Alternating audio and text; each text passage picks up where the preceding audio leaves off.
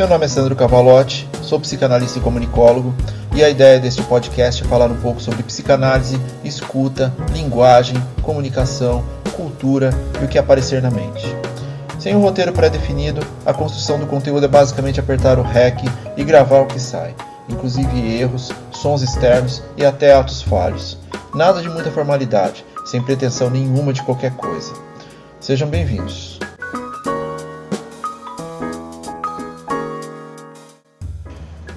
Episódio 5 A análise e as diversas resistências. Acho que eu tenho falado muito de série aqui, mas infelizmente pandemia, né? Não tem jeito. A gente acaba vendo muita coisa, né? assistindo muita coisa. E uma das coisas que eu vi assim nos últimos meses foi uma série que está disponível no Amazon Prime chamada This Is Us e eu acho que é uma série que tem permeado um pouco dos meus textos, um pouco. E eu acho que vai, vai aparecer por aqui outras vezes, principalmente porque eu ainda não terminei todas as temporadas. Mas dentro da psicanálise, ela. O, o que eu encontro é que além dos aspectos emocionais muito bem dimensionados, é, a série consegue estruturar fluentemente um ritmo de passado, presente e futuro. É muito bem montado, com uma dosagem assim perfeita de ritmo musical. Em alguns momentos eu acho que até batimentos cardíacos acabam sendo sincronizados com a bateria da música que esteja ao fundo, para vocês verem o cuidado com a presença das músicas na série, mas acho que isso aí merece um papo à parte. Existe uma tec tecnicidade muito grande dentro da série, é isso que eu quero dizer. E aí a gente chega até o elenco, né, que é perfeito para um tema até corriqueiro, que é a vida em família. Mas se uma coisa está sempre presente em todos os episódios que assisti, é como existem resistências diversas ao desenvolvimento de uma terapia desde cedo. Ok, tá bom, beleza. A série não teria metade do teor dramático sem esses conflitos não resolvidos. Mas, como psicanalista, fica difícil não apontar a quantidade de momentos em que alguns traumas poderiam ser trabalhados e até superados se diagnosticados em tempo. Porque muita gente ainda deve pensar que fazer uma análise é um processo simples e com uma data de término. Existem alguns psicanalistas que trabalham um miojinho ou uma coisa baseada num momento específico ou num afeto específico, mas no, no, no geral a, a, análise ela é longa e ela não tem que ser pensada como uma data de término.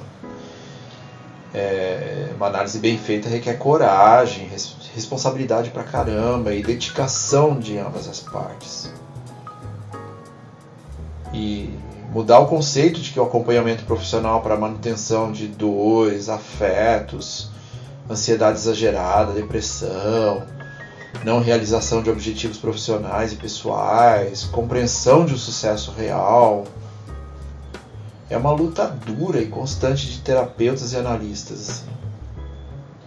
Mas tudo parte daquele único e primeiro passo, o da coragem de enfrentar o problema.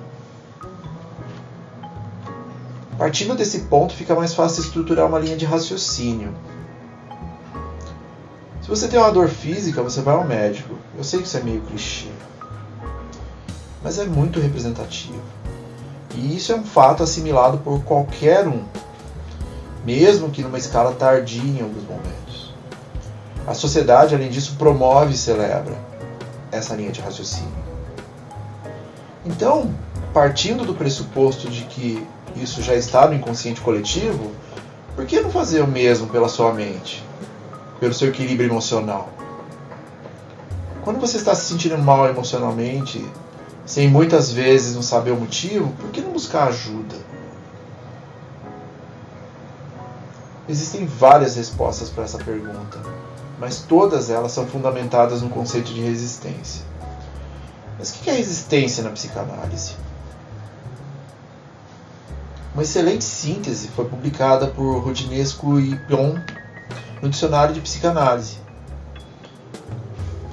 É o conjunto de reações de um analisando cujas manifestações no contexto do, no contexto do tratamento criam obstáculos ao desenrolar da análise. Eu vou um pouquinho além dessa definição e compartilho que a resistência pode ter início antes mesmo de se começar uma análise. Somente na negativação da necessidade ou da sugestão por um amigo conhecido. O velho, eu não sou louco, ou eu consigo resolver isso sozinho, e isso é parte do nosso cotidiano. Sendo que inconscientemente iniciar um acompanhamento torna-se um processo doloroso e que requer muita coragem. Falamos disso já algumas vezes. Na verdade, assim, o meu ponto é que a resistência ela já existe mesmo sem a pessoa, na minha, na minha visão, a resistência já existe antes mesmo da pessoa perceber que talvez precise de um acompanhamento psicológico, psicoterapeuta, terapêutico ou de uma psicanálise. Meu ponto é de que a partir do momento que ela é lembrada disso, ou que ela tem a percepção disso, ou que talvez diga-se, ela mesma diga para ela mesma, ei, talvez eu precise, ao, ao mesmo tempo já vem um, não, eu não preciso, isso não é para mim.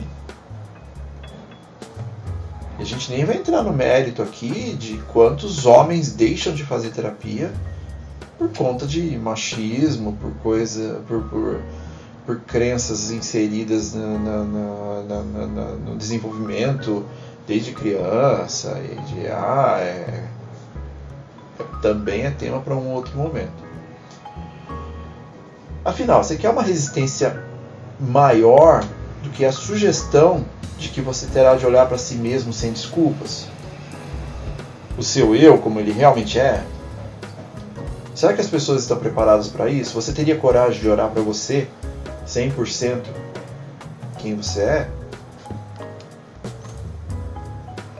Na verdade, sim, esse é o primeiro passo para uma melhor qualidade de vida. Você precisa se conhecer. Conhecer a si mesmo com o auxílio de um profissional da área requer muitos elementos em que a coragem está envolvida, mas faz muita diferença. E muitas pessoas elas são vencidas pelo desespero e correm até um terapeuta, correm até um analista, porque já não conseguem mais lidar com seus medos, seus traumas, outros fatores limitadores. E acabam buscando soluções rápidas, alívios momentâneos, até a pretensa autoanálise, que é algo que não existe. Assim,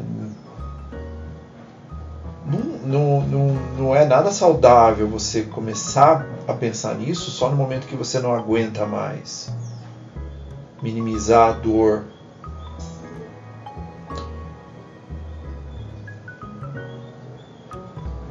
A análise é, ela é imprescindível, ela é um, um olhar externo, um olhar treinado, um olhar atento para uma investigação pessoal a importância do outro. Uma análise bem executada, como já dito, requer dedicação e contribuição entre os dois, o analista e o analisando. Entender, confiar e dar o primeiro passo podem fazer uma grande diferença nas próximas decisões que, a serem tomadas. Ter a primeira conversa com o analista é um primeiro passo enorme mas ter a coragem de encarar a responsabilidade do acompanhamento e todas as resistências que o acompanharão, tipo, puta, hoje eu não tô bem.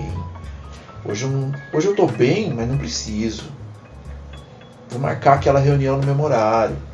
Tenho hora extra para fazer. Vou desmarcar porque não tenho o que falar. Não tem dinheiro para bancar. Sexta tá chegando, eu tomo umas e pronto. É assim infalível. São apenas algumas dessas coisas que nos dizemos o tempo todo para evitar o encontro conosco. Fique à vontade para incluir a sua aqui, caso esse seja a situação.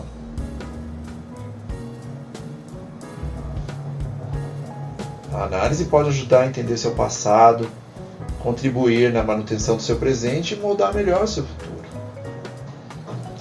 Portanto, quando sentir que precisa de ajuda, não hesita procurar um profissional.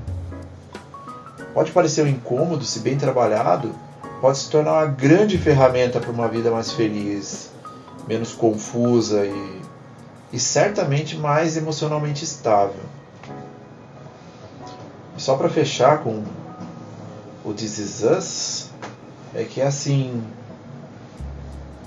tem alguns analisantes nos Estados Unidos que me explicam um pouco mais de como funciona a cultura mental nos Estados Unidos. Lá existe uma dinâmica muito forte entre a indústria farmacológica e entre o tratamento da mente.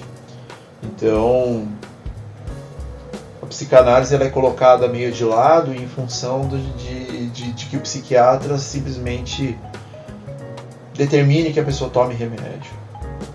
Então, a escuta em si ela é prejudicada por isso.